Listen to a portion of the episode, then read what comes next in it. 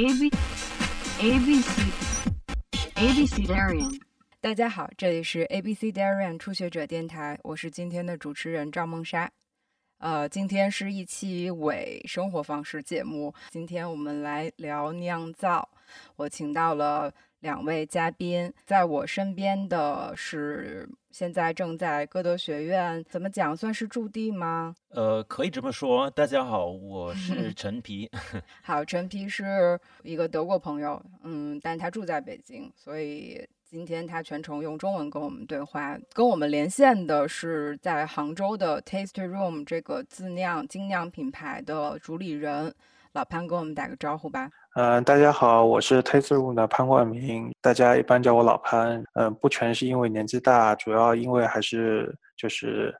话多，一般来说，在一个组织里面，话多的人都会被称之为老什么什么什么的，所以呢，就是大家习惯于叫我老潘，然后包括我爸也这么称呼我。算公司的第一任酿酒师，然后同时呢也算产品经理，然后现在呢我们就是团队里面有更多的科班出出身的一些酿酒师，所以呢我慢慢的就是往那个前前面，然后跟大家更做更多的市场跟交流的工作。然后我们公司的话呢，主要的现现在的主要的几个产品，应该都算是就是我那个年代做出来的。那么我们现在的小伙伴们呢，在做一些新的一些产品。好的。陈皮来介绍一下你自己吧。虽然可能这一期节目的时长给你讲你自己都讲不完，但是你可 以先简略的向大家介绍一下你是谁，你从哪儿来，你做什么。嗯，呃，怎么说呢？怎么开始？呃，我来自于德国，然后我目前是从事饮食方面的工作和研究吧。我本来是学习人文学科的。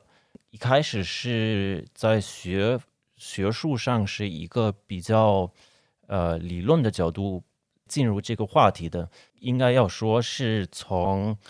呃一个整体的对吃饭和喝饮料 的一个角度呃来进入的，因为我后来来到中国啊，最初是到广东那边呃开始产生这种兴趣吧。非常想要知道你们两个是怎么开始对发酵或者是说酿造这件事儿感兴趣，因为 Taste Room 两个主理人他们都是设计背景，但。为什么毕业之后突然开始酿酒？我也特别的好奇。所以你们在这个自学成才的路上是怎么拐弯的？我这边是这样的，就是首先我我们自己来讲，就是嗯，可能所有行业里面喝酒喝的最多的，可能就是艺术艺术背景的人了。我们基本上还是从喝酒开始。那么回国之后呢，其实我们在英国留学的过程中，其实喝的酒还蛮多的。然后你会发现货架上有各种各样的那种，就是。酒酒类饮料会发现，除了啤酒之外，其实英国也有很多 cider，然后还有的话是，比如说像葡萄酒，然后葡萄酒会有不同的风格跟产地，然后包括还有 prosecco 或者是香槟类的东西都会很多。但是回到中国的话，发现呢，货架上看上去一样也是放满了酒，但是。呃，喝来喝去就这么几个味道，然后就是看上去牌子有很多，但是实际上这些都是一个风格或者一个味道的东西。在一五年的时候，觉得实在是喝不下去了，然后我就跟大头说，就是我合伙人，然后说，我们就把我们原先英国喝的东西做出来吧，做出来就够我们自己喝了。为什么做啤酒的原因，就是因为。就是做葡萄酒啊、米酒、白酒什么的，其实都有很多亲戚啊、朋友啊或之类，他们在家里自己会酿，然后觉得做啤酒是一件比较酷的事情，就是因为就是因为没有人做啤酒，所以我们才做的。但是最一开始你们没有弄到现在的规模，就是已经有一个呃生产链了。最初你们是你们的第一桶酒 是怎么做的？嗯，其实这样就是，就比如说，当决定开始做酒的时候，然后就碰到最大的，就是碰到的第一个问题就是，其实我们不会做酒，然后，然后就需要去去，其实就去从网上找资料啊，然后就那时候我们买了各种资料，就包括就是那种特别厚的那种什么啤酒工业手册，然后还有各种各样的资料，买了很多，然后同时还。包括一本叫做那个什么喝自己酿的啤酒，那时候算是，呃，算是中国做精酿的第一代，嗯，先驱。然后高大师他自己写的一本，然后书，而且那本书显得非常浅显易懂，发现就是啤酒工业手册根本看不懂，但是那本书一看就懂，就一看就觉得自己好像会酿啤酒了。第二呢，就是说在一五年的时候，也是国内其实已经有一些就是。嗯，算是店家吧，然后就以自酿啤酒或怎么样的形式，已经在那个淘宝上有这样的一些原料可以买到了。然后呢，再有一些就是他们有一些基于就厨房的那种不锈钢锅啊之类的，有一个初步改造的一个自酿设备的一个呃一个情况，在那个时间点已经变得稍微容易采购到一些此类的一个。嗯，被处理过的一个工具，而不是我们要从源头开始，就是嗯自己改造一套设备。那么就是这个技术上，对我们这种设计背景来讲，已经简单一点了。好处就是我们还是一个相对来说比较嗯讲究，其实比较注重那个细节跟卫生的。所以呢，我们最开始做的酒没有染菌，并且呢一喝呢还是可以喝的，还是好喝的。后面的话做完第一锅之后，就开始做第二锅，再做第三锅，然后后面就当成一个事儿来做了。嗯，啤酒是煮出来的吗？嗯，它有好几个工艺，就是最开始它需要在一个高温下，然后把那个麦芽先要碾碎，然后让它自己的糖化酶把它的淀粉分解成麦芽糖。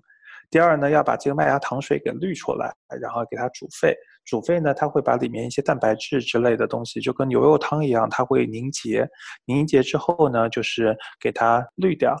然后呢，在同时在煮沸的过程中呢，你要加一点香料，也就是说前面讲的类似于啤酒花的东西，当然也可以去加什么香菜籽啊、陈皮啊，或者是八角啊、丁香啊，甚至比如说我们做的桂花小麦也在煮沸的时候是有投桂花的。那这些东西在煮沸的过程中，然后它增加一个香味，同时杀菌，同时把蛋白质给那个就凝结，那剩下把青叶抽出，那它是一个无菌的一个风味糖汁。然后呢，让让它冷却进到一个干净的桶里面，然后就消毒过的一个桶，再接种一个就是受控制的一个酵母，就是专门的啤酒酵母，它就会在一个比较干净并且受控的一个状态下发酵成一个就是这种风味气泡酒精饮料。听上去好像对卫生条件或者是这个操作过程的无菌要求还挺高的。对，这个应该没有办法自己在家庭厨房完成吧？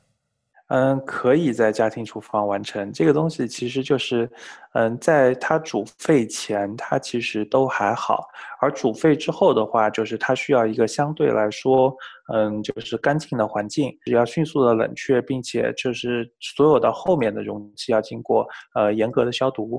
然后呢，就是接种的酵母量要相对大一点。这样的话，就是它会有一个强势菌种，因为酵母如果很强势的话，其他生物基本上就被抑制住了，然后它就可以发出一个比较健康的一个啤酒。老潘，我今天其实给你们俩各起了一个外号，你是啤酒花，他是红茶菌，你们代表着两种发酵的方式，听上去好像陈皮它的操作环境还简单一些。如果说红茶菌的话，那就是呃简单一些，但其实我。并不是只做红茶菌这个东西，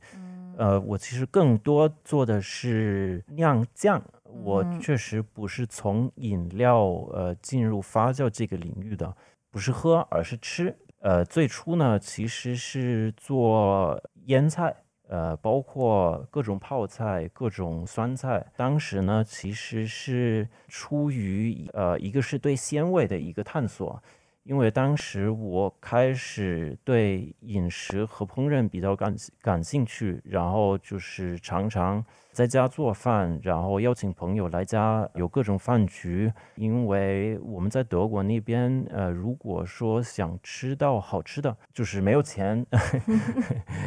没钱去花，呃的话，那就只能自己做哈。但是同时，我开始呃对环保呃这个议题比较感兴趣，和产生了一个呃这方面的意识，开始对食材的来源做一些研究，刚好找到。到了一我家附近的一个在市集上的一个菜农，我们柏林那边的一个比较值得支持的一个菜农，因为他的呃菜其实呃品质都特别高，比较讲究呃有机，然后刚好是那个时候开始发酵，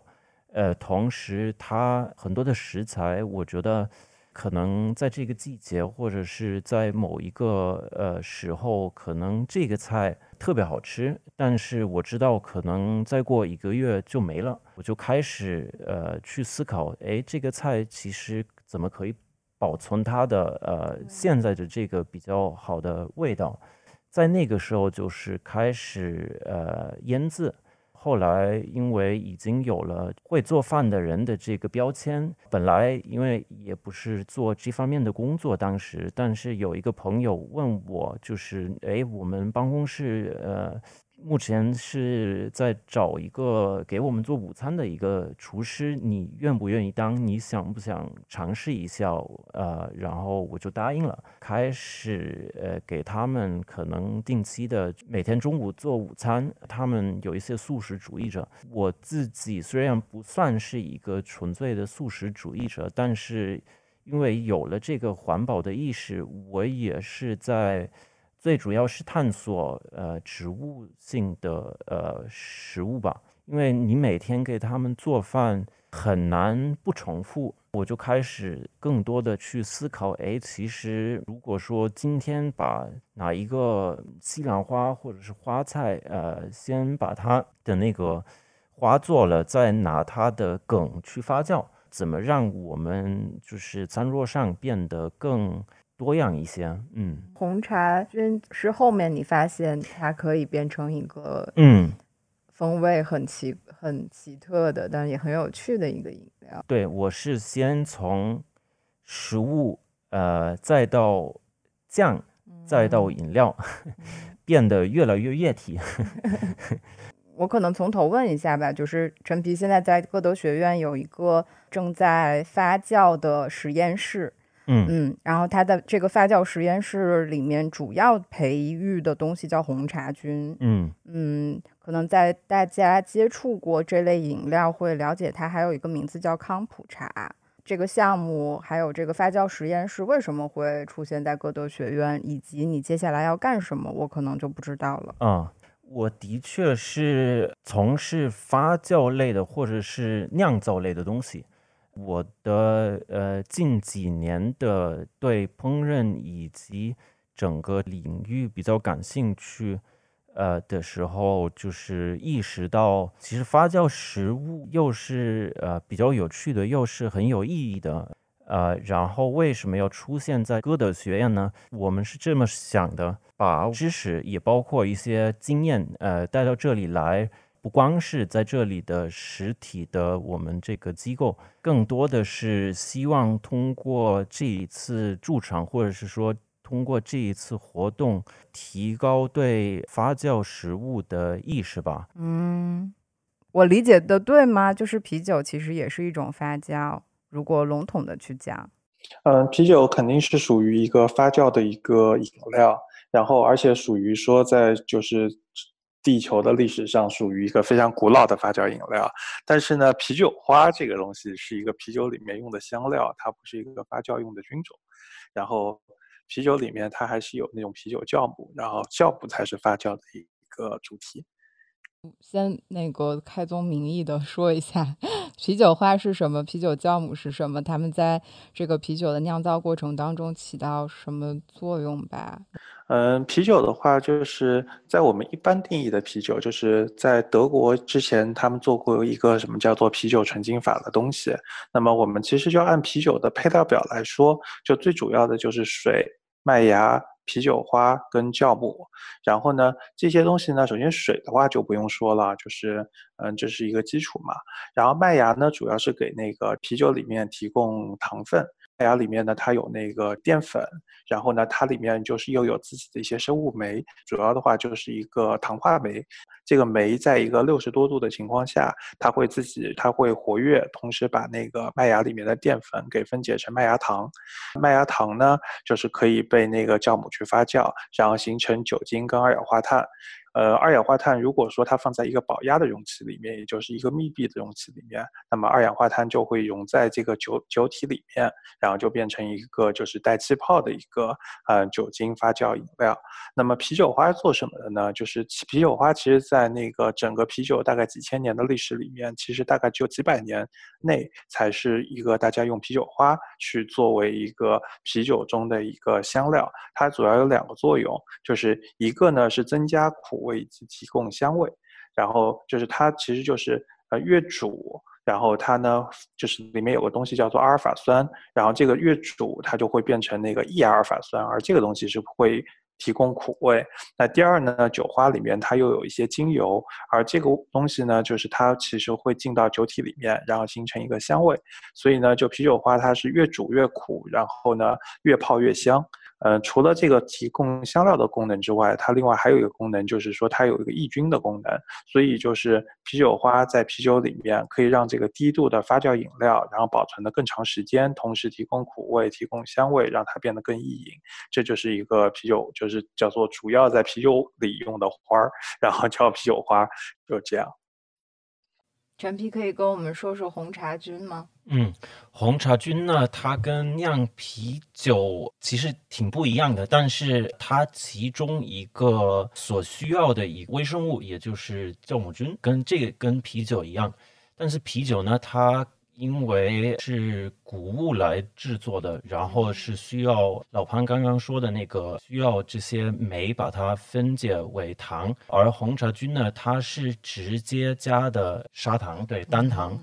所以在这方面就不太一样。还有一点很不一样的是，它所用的微生物也包括细菌，所以说它菌其实是各种细菌和酵母菌，包括一些还有一些乳酸菌和各种有机酸，然后是这两个微生物的以共生体，其实它们是互利的。它的原料呢，也就是糖、茶和水。其实就这么简单，它是算是一个发酵饮料。它的历史呢，呃，可以追到追溯到追溯到呃中国这边。我们北京京津冀这一块，呃，包括山东和辽宁渤海地区这一块，当时可能就是一个呃加糖的呃茶水，对，放久了产生了一个形成了一个菌膜，就有了一这样的一个呃发酵饮料。所以其实只要有这个菌膜来促进发酵，果汁或者是其他的液体也是可以做吗？就是茶其实并不是一个。发酵元素对，呃，它不太是一个发酵的元素，呃，它虽然叫红茶菌，但是其实任何带糖的也可以是呃果汁，或者是呃其他的含有糖分的呃液体都可以用来酿造它。确实需要保持一个这个细菌和酵母菌的平衡。如果说用水果或者是别的自己带有酵母菌或者是其他的细菌，就会把这平衡呃可能对。我突然想到，其实呃，就是熟悉精酿的朋友也很喜欢喝一种叫 cider，就是西达西达酒，它其实就是水果酿造的酒，对吗，老潘？嗯嗯，cider 是这样的，就是按。标准的定义来讲，cider 是一个苹果发酵酒，而用梨汁来发酵，它有另外一个名词。但是呢，就是说在中国的一个界定里面，基本上大家就把这些水果为基底的发酵酒，基本上都统称为 cider 了。但是它的发酵过程和啤酒其实是两回事儿，因为他们都用的所采用的原料是不一样的。嗯，对对对。然后就是，嗯，啤酒的。基本原料的话是麦芽为基底，然后那个呃，cider 的原料的话是要果汁为基底，然后这个的话是最大的区别。老潘的酒品牌 Taste Room 里面其实会有很多果味的酒，我可以这样说吗？嗯，有，就是好像既有果汁，呃，这个基底里面好像既有粮食也有果汁，但这个是后期兑在一起，还是它们发酵就是在一起？嗯，它有很多做法，就是首先的话，cider 这事儿，就是它其实用的就是一个，嗯，就不是拿酵母。不不不是拿那个麦芽为原料来提供糖分，它的糖分来源都是果汁。但是呢，如果我们拿麦芽为主要糖分原料，但是中间呢再混以一些果汁之类的东西，那么在中国的标准里边，这种其实就是果蔬型的啤酒。然后就是它其实还是属于一个啤酒风格的东西。那么呃同同样的话呢，就是呃叫做。嗯，最典型的此类产品呢，其实就是富丽草莓，就是大家应该就是可能如果说喝精酿的人可能知道，就是它其实是一一个小麦啤酒，然后里面大概有百分之二十几的那个草莓汁，然后就是它有比较就是稍微更更甜一点的口感以及草莓的香味，然后但是呢，它属于一个啤酒。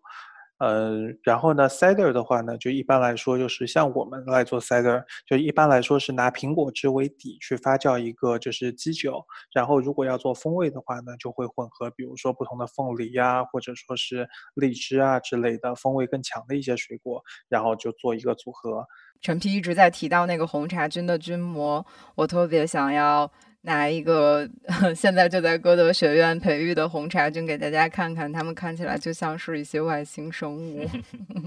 其实红茶菌呢，因为我刚刚强调的，呃，是呃，都是基于一个对环保的呃思考。那么当然可以问，哎，红茶菌它的成分、它的营养就是糖，那这个跟环保还有什么关系呢？尤其是我们西方对蔗糖的历史其实是蛮残酷的。制糖也是一个非常有文化的一工艺，而它也可以半年在某一种种植，在不同的时候种植不同的东西，跟呃豆类植物，它其实是可以挺密补的呃去种植的。陈皮提到糖。呃，是说就是本身蔗糖作为一种经济作物，然后它其实可以跟豆类植物去呃兼种，就是在一年当中这个地让它没有空闲的时间，但是它们的可能营养，它们对土壤的活化，然后因为可能豆类是它的根部会形成氮嘛，嗯，然后这个这个氮肥同时又会呃哺育这个蔗糖的甜菜。所以它们其实是一个互相滋生的作用。所以刚刚陈皮就想说，它的环保理念从从这个呃一开始是从这个环保角度去考虑，然后就又这样的一个线索开始去接触红茶菌。我红茶菌的话。我我自己接触它是觉得这个东西有点像酵素，但是酵素又是另外一个嗯一种饮料了。它们两个的共同点，医学上的呃这些功功效吧，我们喝。康普茶或者是喝酵素，基本上所有的发酵食物，其实是因为想要，就是从营养上来讲，需要它们的呃这些呃微生物代谢产物，在发酵的过程中，呃，就拿呃红茶菌来说，制作红茶菌，呃，其实是用大量的糖，就是最。最简单的、最没有本来没有营养的白砂糖，但是呃，通过这些呃微生物的工作，通过酵母菌和细菌的工作，会变成很多对我们呃人体有益的一物质吧？呃，因为从这两个微生物的功能来讲，其实是酵母菌把糖吃掉，转化为酒精。再是细菌把酒精转化为各种有机酸，然后这些有机酸是对我们身体非常有利的。像糖那么便宜的一个东西来发酵出一个那么有营养的饮料吧？说实话，做康普茶有很多人我觉得很有问题，就是他们完全不考虑这些问题，而它也变得一个很商业化的一个饮料。我是比较反对这些，而且我也不会说我想做一个很贵的一个饮料，我只是想要鼓励大家在家自己做这个东西。还有一个我觉得值得培养它的一点，就是它像一个宠物一样，你要去照顾它，你要去跟它，你要去观察它，你要它在什么时候需要什么，你有一个，你会就是建立跟微生物的一个更密切的关系。对，这一点我觉得这个很有意思。嗯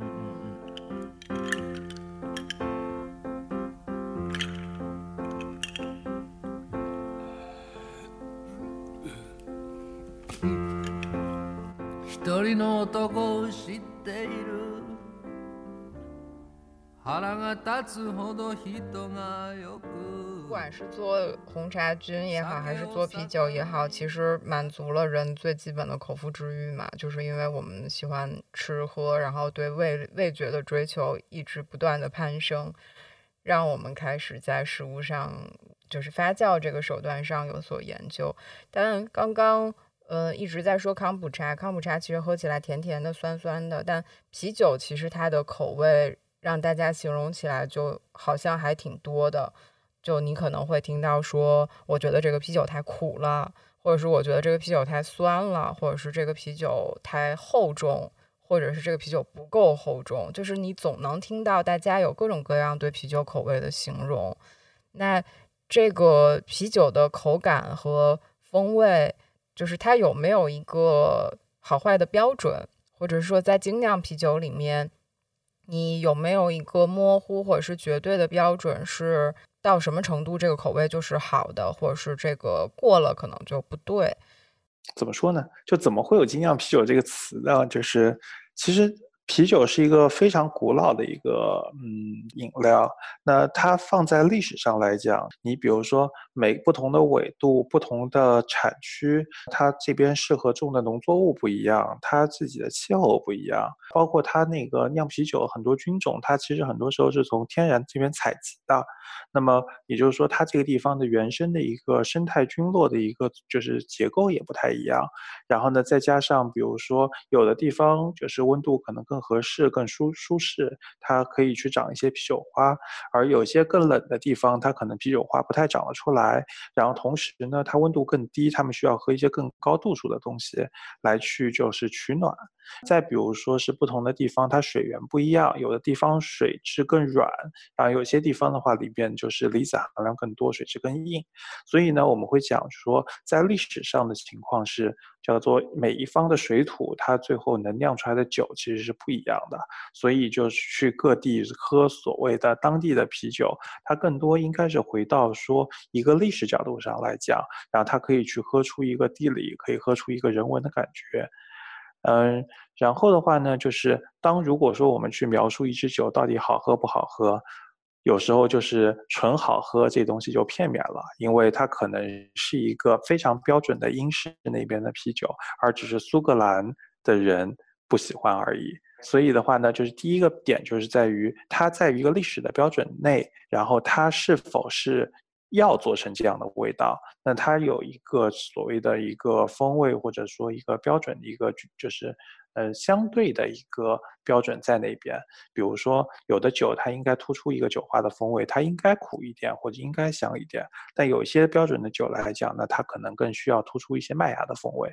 嗯，就是你可以说个人的喜好，或者嗯，就是就个人，比如说有些人会喜欢喝一些淡的，或者说是嗯香味更重的，但有些人可能喜欢喝一些更厚重、偏谷物的。那么这个跟个人喜好有关系。但是呢，去评价一支酒好或者不好的时候，那么我们自己更多倾向于说这支酒在发酵过程中是否是一个被认真对待的。然后呢，在前期的风味结构设计中，它是否是一个前中中后调都都有所表述，并且是一个思路清晰的一个一个状态。然后是否是就是说，它最后在灌装以及后面的储存当中，是否是一个被嗯，就是没有被恶劣对待，比如说放在太阳底下拼命晒，然后比如说氧化或者怎么样的，就是这种都尽量避免。那么这样的话呢，会让这个酒起码是它不是会有明显的缺陷风味，这这样我们就会认为是一支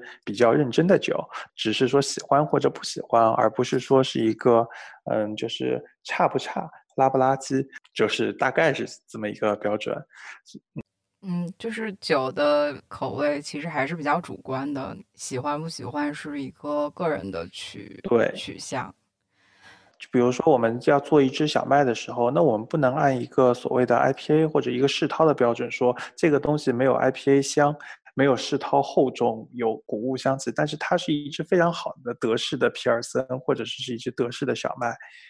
它是一支完美的德式小麦，但是你却嫌弃它，说它不像 IPA 一样香，那这个不就是有问题吗？陈皮经常喝啤酒吗？经常喝。所以你是喜欢皮尔森吗？就是德国啤酒这种小麦小麦口味的。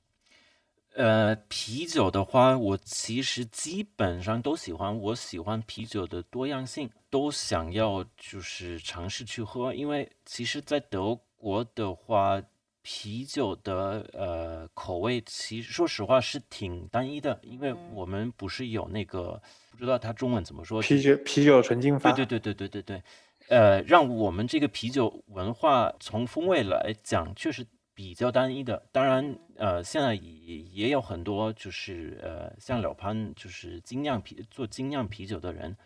呃，但是在大的市场上还是一个统一的。好像想起来德国啤酒就会比较原教旨主义的，就是嗯，比较特定的一些味道，所以像。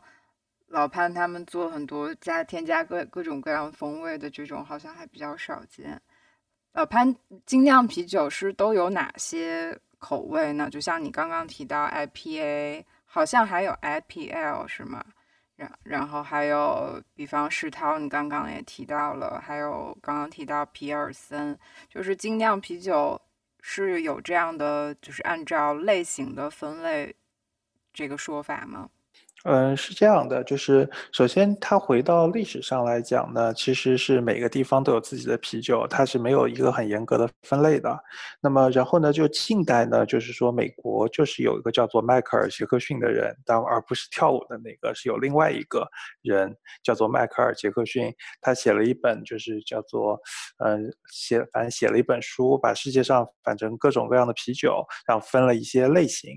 然后呢，就是说这个是在当代或者说在现代的一个精酿啤酒历史上是一个比较重要的一件事情。在美国呢，它有一套自己的一个所谓的啤酒分类体系，但是呢，这套体系在欧洲的标准又不完全适用，然后在日本的标准也不完全适用。它其实是世界上，比如说存在个，比如说我们说会有几千甚至几万种的啤酒，就是说这些啤酒会被怎么分类，其实是按各地的一。个分类标准来会有不同的界定，而这个分类，比如说我们按美国的那个 BJCP 的标准来讲，那么首先它有二十几个大类，每个大类里面还有三四个、四五个小类，那匀下来就一百多个子分类嘛。但实际上我们在日常喝的时候又不会喝的这么严格，就是说这一定是哪一个风格的，最后它还是会回归到一个就是好喝或者不好喝，喜欢或者不喜欢。或者说这个酒是否是一个合格的，或者说是嗯怎么样的一个酒？最后，比如说归到味觉上面，我们大家日常会被认的一些风味，其实是这样的，就是一种呢，比如说是一个，比如说它谷物带来的一些味道，那么它可能会有一些更就谷物味道的一个高低，那它同时会带来一些，比如说是呃面包味、吐司，或者是。曲奇，或者是那个烘烤带来的一些咖啡，或者是说是坚果的味道，这些呢其实是不同的麦芽带来的味道，它有强跟弱，它有风味的一个区别。第二个呢是比如说是一些酒花之类带来的味道，它会有一点柑橘香，或者说是一嗯草木或者花香，那么它这些是酒花。那么第三的话呢是它酵母菌种不一样，有些呢味道会发出来比较干净，那有一些的话会带来比较强烈的水果脂或者之类的一些味道，那么这。些风味的组合，和最后会带来就是我们说看到一个深色的，并且谷物味道比较重，并且酒花比较少的一种酒。那么这种呢，一般来说就是会归类到世涛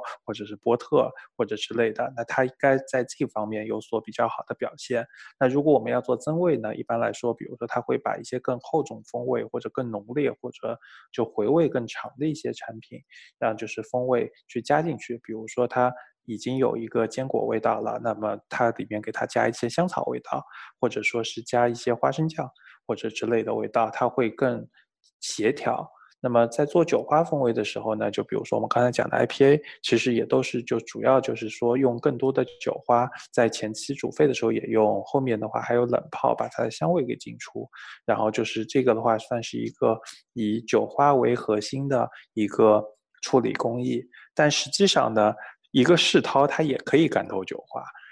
结果就是做一个，比如说酒花风味很重的一个世涛，但这种就属于一个小型小小。风格，因为大家可能对于大家来讲，这个风味有点过载了，所以这一类的风味的那个酒其实不是特别流行。再比如说的话，刚才讲的 IPL，IPL 跟 IPA 的最大区别就是它酵母菌种不一样。就是 IPA 的话呢，是一个就是艾尔酵母艾尔酵母呢是一个大概二十来度常温发酵。那常温发酵的东西呢，它就会带来更强的生物活跃度，活跃度。同时呢，会在发酵过程中产生更多的风味物质。那么拉格酵母呢，是一个温度更低，那么它这边产生就是特殊的风味物质就会更少。那么最就主要就是说这个艾尔和拉格的区别。那么就是相对来说，IPL 会比 IPA 它的风味主体结构更干净一点。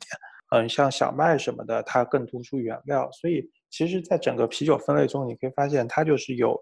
基于原料的分类，有基于工艺的分类，那还有一些是基于历史的或者地域的。它其实是一个还蛮人文的一个就是分类方法。然后，所以我们自己真的喝啤酒的人呢，就是在入门的时候可以看看这个，但真的喝下去之后呢，就是我自己喜不喜欢这个，从它的外观、香气、入口、回味，觉得它是否是一支有特征的。然后是否是一个有缺陷的，是否是一个令人愉悦的这么一个产品就好了。我刚刚其实一直想问，精酿啤酒它跟工业淡啤这个有没有定义上就是比较怎么说普遍定义上的差异？就是你做到什么程度，它就算是精酿了？嗯。就是首先是美国呢是有这么一条定义的，它其实就有三条标准，一个的话呢是它的产量不能大于多少吨，然后它其实多少多多少万桶吧，然后但这个量呢就其实也被调整过几次，就随着就是说那些精酿的龙头老大做的更大的时候，他们也。提了好几次。第二呢，是不能被所谓的大公司控股。然后就是，比如说像百威之类的公司，如果说收购了控股了，他说会影响到这些酒厂的一个独立性。但这东西呢，也其实挺存疑的。就是，嗯，就是在产品而言，就是如果它被大公司收了，然后它的风味是一模一样的，那么它还算精酿吗？这个东西也存疑。但是第三条有个很有意思的东西是，它的所有的原料的添加是以增加风味，而不是稀释风味。为标准，那这个是一个最有趣的一个定义，就是因为我们在工业啤酒里经常会看到什么呢？就是大米或者玉米淀粉，一方面可以填提供一些廉价的糖分来源，但是另外一个的话呢，其实它是可以把整个风味，就是因为大麦的风味会更强一点，而大米的风味其实还会比较弱。然后很多时候呢，加大米是为了就是稀释糖分，然后同时呢稀释风味，接近于水的东西呢，这样大家可以喝得更多嘛。对比起中国来讲。中国其实没有一个非常严格的所谓的精酿啤酒的定义，因为很多人都在做一个所谓精酿的东西，大家做的东西不太一样，有的是卖到餐饮渠道的，有的是卖到品饮的酒吧渠道的，这些产品其实风味都不太一样。我们自己的定义来讲，其实是，嗯，如果说这个酒的就是酿造过程中，它是以一个追求风味为导向的去做这个东西。呃，而不是以追求一个像水一样的东西的话，那么它是一个更精酿的一个做法。在我们角度来讲，我们其实也不是一个很，我们也是一个经常喝雪花的一个人。然后它的好处就是它很像水，它很适合那些需要去喝水的场景，比如说你吃个烤串什么的，然后你在。街边是撸串的时候，你其实需要配的是一个冰镇的、接近于水的一个这样的一个产品，而不是说你掏出一一罐子世涛，然后你喝进去就觉得你串也吃不下了，然后酒也喝不下了，就是过于腻了。所以就是它产品其实会有不同的方向，嗯，然后我们精酿而言的话，其实是让那些无聊的啤酒市场变得更有趣一点，就是。不再是大家只喝一种像水一样的东西，它这个酒它可以有不同的味道，它有不同的味道来源，让我们去让这个东西变得更有趣，让尝到更多的风味，然后让整个过程变得更嗯多元化一些。嗯，所以啤酒或者是说精酿啤酒，饮用它的场景其实也有一些规律可循吧。比方说红酒更配厚重的红肉，然后白酒可能白葡萄酒可能适合吃鱼。那啤酒里面有这种类似于搭配食物的讲究吗？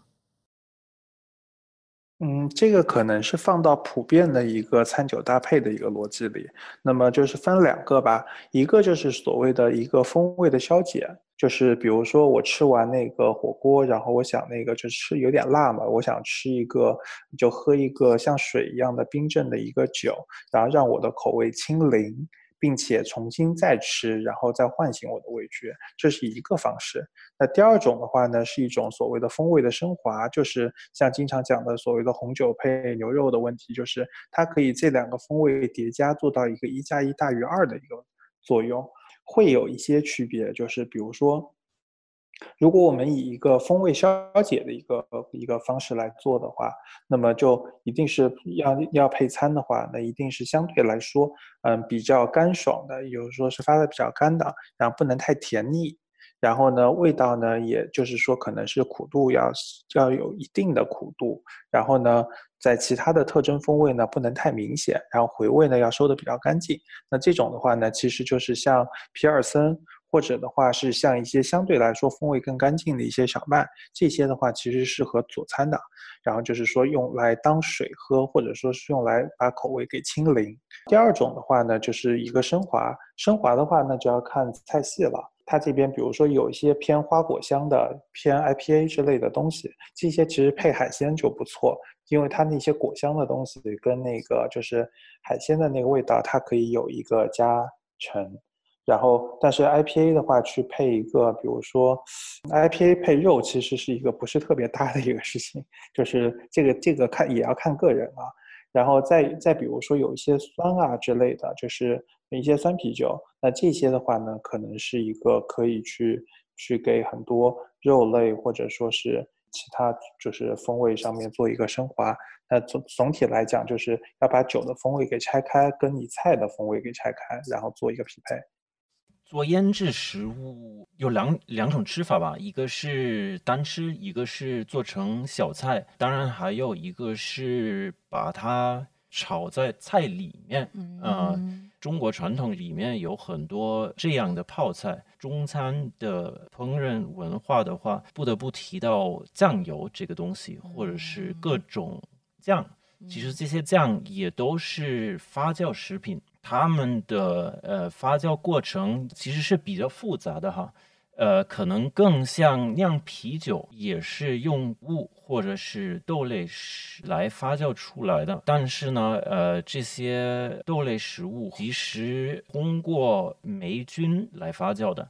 而在这里，霉菌属于真菌界的一些霉菌，包括曲霉菌或者是毛霉菌。毛霉菌菌就是做腐乳的一个菌种，然后曲霉菌，呃，就比如是拿来做酱油的。然后通过这些霉菌的工作，也可以把复杂的呃谷物和豆类的碳水化合物和蛋白质分解为单糖和氨基酸，也就是说，把一些可能人体没有办法吸收的，或者是比较难吸收的，味蕾上也感觉不到的一些成分发酵出来，让我们尝到它们。内涵的层次吧，酱油和各种豆类发酵的食物，我觉得是很值得去研究和值得去发展的。所以发酵本身这个过程产生的，无论是饮饮料也好，还是就是在蔬菜里面也好，它最后都是会有酸的这个味道，对吧？还有就是，很多人会觉得发酵过程是这个东西的发酸发臭。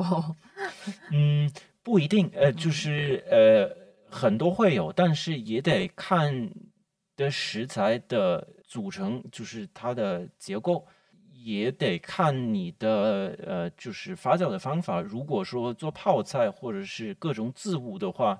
那就是因为利用乳酸菌或者是各种。呃，酸的呃力量，但是如果说酿造酱油的话，你不希望，呃就是不太希望会有呃太多的酸味在里面。如果说米酒的话，那也更多的是甜味，而不是酸味。其实就是得看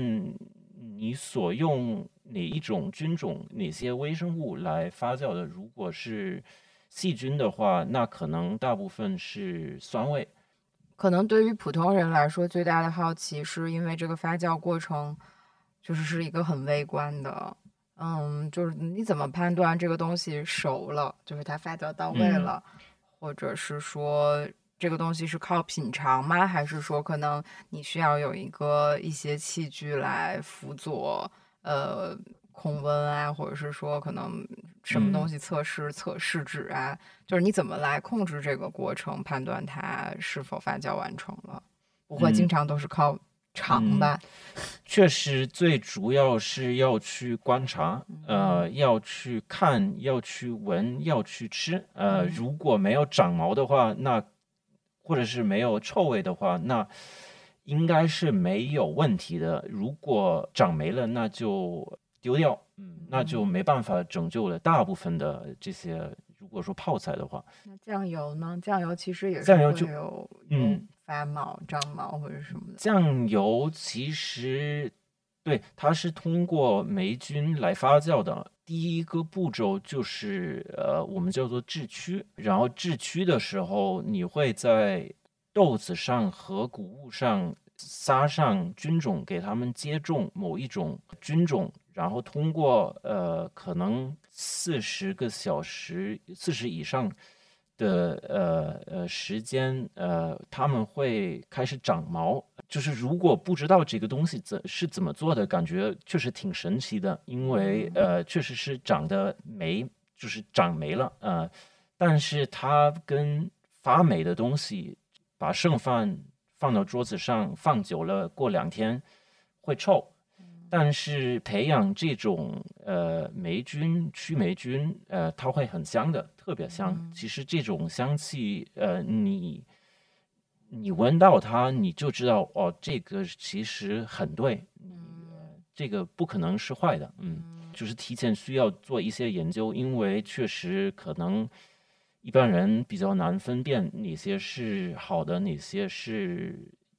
有害的，嗯，因为霉菌确实有很多是非常危就是对的，对人体很有害的，对，因为会跟微生物打交道。如果是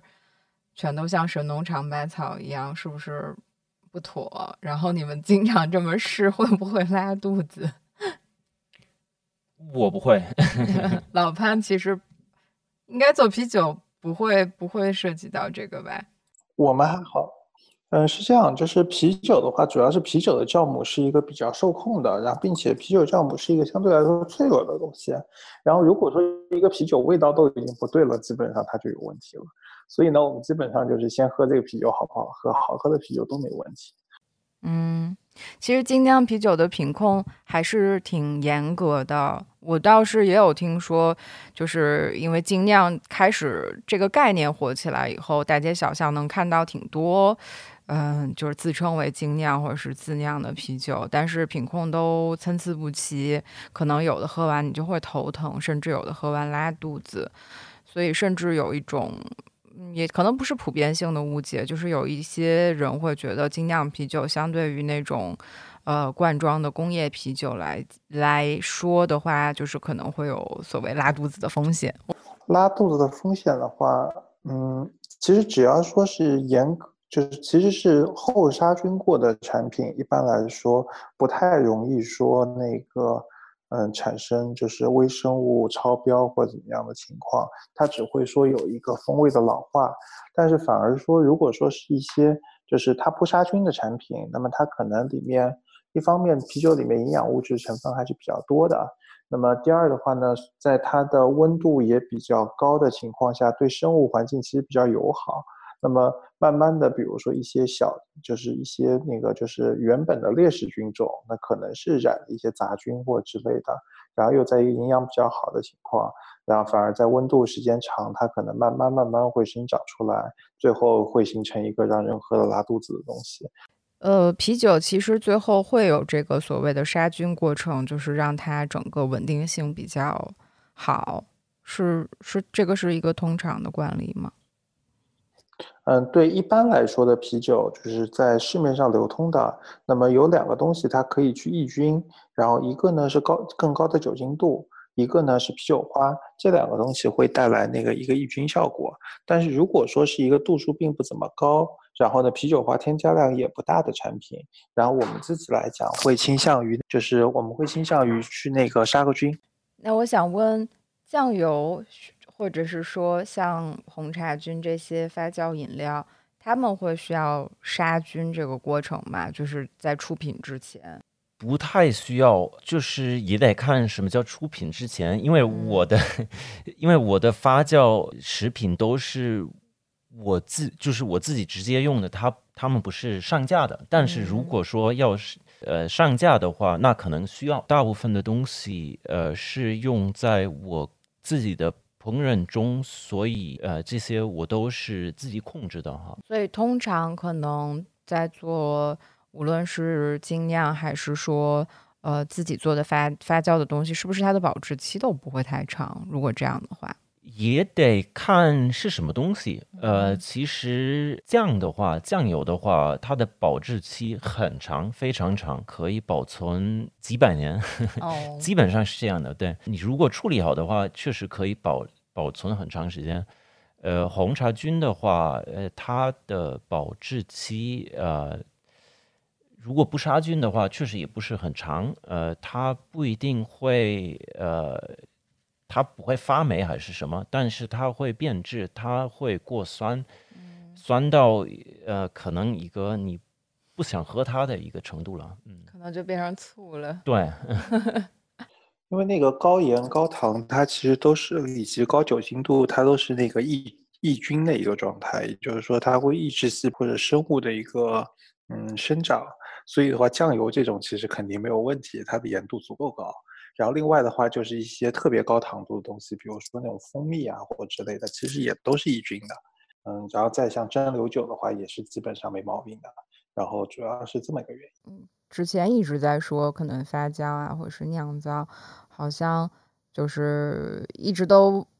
在提到这些，但是他们都有一个很重要的引子，就像刚刚说酵母和菌种这些东西都是人造培育的吗？还是说，呃，本身你可以买得到，有一些渠道可以买得到现成的？是这样，就是像啤酒的话，其实我们按历史来讲，这些菌种都是从大自然那边收集的。那么相对来说呢，啤酒的菌种是一个更人为筛选的，而葡萄酒菌种一般来说会更野生一点。然后，嗯，但是呢，就是说啤酒的话呢，现在已经就是虽然它是来自于自然，但是人为培育并且给它工业化生产之后，那么最后它是形成一些就是会有单一菌种的一些嗯酵母的一些产品，然后它就是比如说是个一些干酵母，就是更像是平时我们做比如说做面包的时候那种一包一包的那种干酵母。然后它只要遇水，它就会那个就复活，然后呢就可以做。那陈皮用到的是不是更复杂一点？因为我听到你说有一些你从德国带回来，有一些你是在嗯中国收集的。红茶菌的话，你确实需要某一种引子，你需要一些它的原液本来的一个一个菌膜，然后它会不停的繁殖。通过一次发酵，你可以把它传给别人，然后它会不停的繁殖，所以你只需要一次。呃，这个东西其实也就是这样从一个年代到另一个年代，呃，传呃传过来的。腌制食物的话，呃，那其实你根本不需要引子，你只需要一了解它，它需要一个什么样的一环境。一直好奇你们说的这些存在在大自然里的霉菌在哪里？我们是肉眼可见的吗？怎么收集它们的？最开始是怎么被人找到的？最开始，呃，其实那个人或者到底是谁发现，就是可以怎么利用他们，其实是是蛮厉害的。嗯，我觉得。但是这个也就是通过呃偶然和观察来来来做的，嗯嗯，啤酒里面呢有个东西叫蓝比克，然后呢，这是江湖传闻的做法，就是把麦汁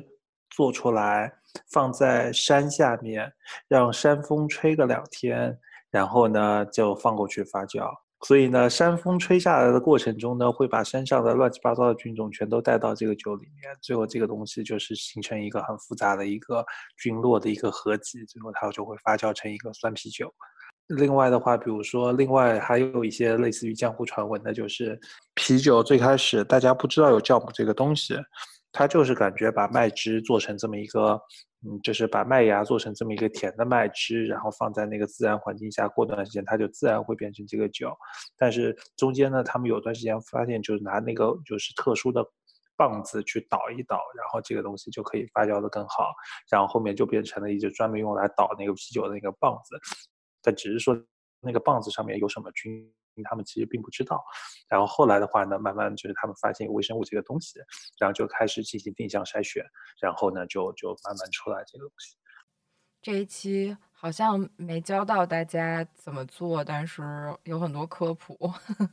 哎，对，有有一个有一个做法，就是那个嗯自然面包。就是他们做面包的那种，他们会有那种面团或者怎么样的，然后就放在那个山上面去采集菌种，然后呢，最后他们养菌种是在面团里养的。嗯，所以才会有，比方你知道中国的食物有一些说做面食要有嗯老面，是是是，那个老面就是嗯原来的酵头，就里面有非常多经年累月存下来的微生物。嗯嗯对，非常有趣这个东西，就包括比如说做米酒，它也是一个混合的一个菌种的一个一个合集，然后就酒曲嘛，然后就是有专门的公司做这个。陈皮还是给我们讲讲做红茶菌吧。呃，红茶菌的话，其实确实需要一个菌膜和一个菌液。感兴趣的话，可以跟我拿。呃，有了这个菌膜之后，呃，和那个它的菌种和菌液，呃，你只需要呃呃糖、茶和水，然后泡茶，需要一个呃容容纳比较大的罐子。可我一般会用三四五升的罐子来，三十五呃，不是三四五，哦哦，嗯嗯嗯嗯嗯，嗯没有那么大。糖比水一般是一比十，呃这个比例比较好记。嗯呃，而且也做出来的味道也刚刚好，对我来说，让他们在有氧的情况下，所以是说，嗯，长不要口的吗？对对对对对，不要把它密封，只要用一块纱布和橡皮筋把它就是呃盖好，呃发酵七天以上吧，就是也得看看得就是看室温，对，嗯最好是二十度以上，嗯。那你刚刚讲的那个把它们兑在一起的过程是，就是这个流程是我先泡好我想要的茶，啊，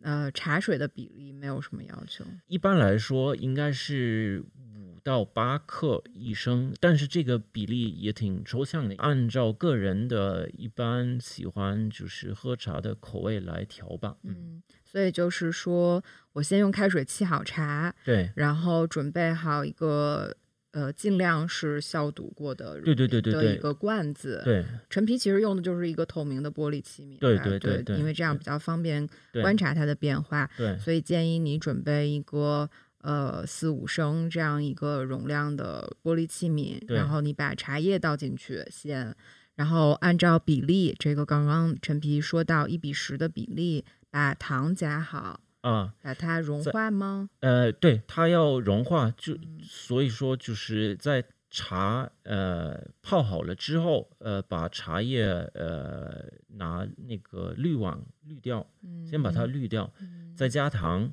搅拌均匀，让它化开，嗯再把它放凉。其实这一步呃是非常重要的，因为它就是那个呃红茶菌的呃酵母菌跟细菌，温度不能太高，呃，不然会杀死它们。就是回到室温之后，再把呃这个原液倒进去。对，那那层膜呢？就是这个看起来最后再放进去，它发酵完了，或者是发酵了几天，它都会浮在上面，因为它是，呃，它是一个一个纤维，应该中文应该说纤维素的一个保护这个饮料的菌膜，因为它上面的它的成分就是，呃，上面最多的是细菌，呃，下面的是酵酵母菌，嗯，然后因为细菌的酸度，呃。发酵这个饮料一定要看它的酸度，呃，它的 pH 值一定要呃够低，不然会发霉。对，嗯，所以这个都加好了之后，放大概几天？七天？呃，七天以上吧，七七天以以上上吧。呃其实就可以喝了。对，可以每天就是七天之后，可以每天尝一下，看看适不适合自己的就是味口味。对，发酵完了可以把它们就是装到就是玻璃瓶，然后嗯给它就是分离出去，嗯，对，给它那个封口。对封口，封口完之后，它还会就是产生呃那个气，就是它有里面会有一些二氧化碳，呃或者对呃，但是呃就是那种刺激那种呛的，确实是醋醋酸的那个成分，对。那老潘可以介绍你的秘方了吗？酿啤酒这事儿的话呢，首先，呃，就是不管从麦芽、酒花、酵母，都得从网上淘。然后我想了一下，其实最简单的方式就是那个可以我们去去淘宝上面去搜一下，叫做那个类似于自酿啤酒。所以你们其实最开始的第一桶也是，呃，淘宝这样去找供应商、找原材料嘛？嗯，主要还是你先得找那个找书，或者说找一些文字性的资料，然后你得知道这个东西怎么来的。对，家酿啤酒可能会好一点，它会有一些配方包，然后会有一些新手入门的那个就是一些那个工具，然后基本上的话，一整套工具下来，最低配的可能说差不多一千块钱以内可以搞定。然后呢，配方包的话呢，一般来说可能就，嗯，差不多两三百吧，可能就可以搞定。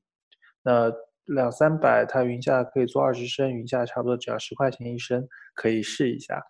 然后它它这边呢，其实就需要几，就一个呢是一个保温的设备，要把那个麦芽，然后给它碾碎。那首先它，呃，你拿擀面杖也可以把它碾碎，然后就是它必须要是麦芽，它不能是麦子。然后麦芽呢，给它碾碎之后呢，你要给它就是泡在一个六十三到六十八度的一个温水中，让它比如说放一个小时。一般来说就是一斤麦子，就是一公斤麦子，比如说兑三公斤的水，一比三的料水比，给它泡着。泡完之后呢，只要是它麦麦子碾碎之后泡一个小时，它自就是在六十五度、六十八度的情况下，然后呢，它自己的糖化酶就会把它的淀粉分解成麦芽糖。这时候呢，泡出来那个水呢，你就是尝一下呢，它就是甜的。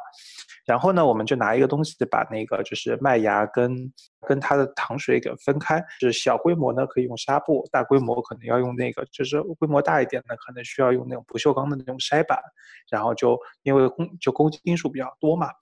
把这个东西滤出来之后呢，就放到锅里去煮。煮的过程中，就是它一方面可以杀菌，然后一方面的话呢，就是呃会把那个蛋白质会凝结。然后，嗯，煮完之在煮的过程中，比如说需要加一些啤酒花之类的东西，然后就去给它那个就是增加一些苦味跟香气。这个煮的过程呢，其实嗯煮个比如说六十分钟，一般来说，煮完之后，然后呢就要静置它，让它所有的沉淀沉下去，然后取上面的青叶，青叶的这时候放到一个消毒的罐子里，比如说是一个玻璃罐子或者怎么样，或许比较好。然后。但主要是它发酵过程中，它会产二氧化碳，所以不能给它那个就完全密封。它要最好是里面的气可以出出来，但外面的细菌进不进去的一个环境。呃，一般来说会用个水封，就要想一下，就是家酿啤酒应该用什么设备？比如说用个腌咸菜的缸子应该也可以。然后，嗯，就是上面可以扣一个碗，然后碗周围稍微弄点水过去，就可能可以让它那个就是。然后这样的话，里面发酵的水呢，它可以往外走，然后呢，但是外面的那个细菌呢又进不进去。麦汁进去之后呢，它主要是要冷却，它可以靠自然冷却啦，家里。然后等它冷却到差不多二十度的时候呢，需要给它接种酵母，酵母的话也就去网上买吧，就不然外面收的菌种其实还蛮容易，万一就是吃出问题啊，就是还就比较危险。所以就是这这边的话，首先麦芽要网上买，酒花需要网上买，酵母也需要网上买，这些的话都不是超市里弄到的。所以呢，基本上既然已经去了网上了，也可以。搜一下，就是佳酿啤酒设备，然后就是挑差不多一千块钱一整套的那种就可以了。嗯，好，非常实用。陈皮，你自己做过酒吗？呃，我做过酒酿。也不错 那我们这期节目就到此为止，谢谢，非常感谢你们。谢谢。如果现在可以一起喝啤酒和红茶菌，就在外面不过了。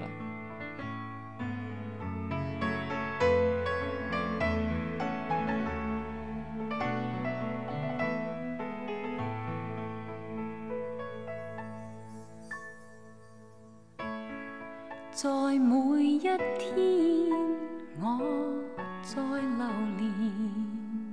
这心漂泊每朝每夜，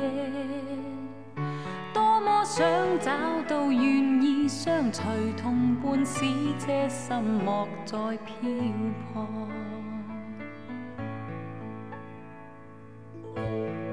愿那一天你来临时，轻轻给我你的接受，给我知道眼眸里的人承诺的一切永没改变。多少期望，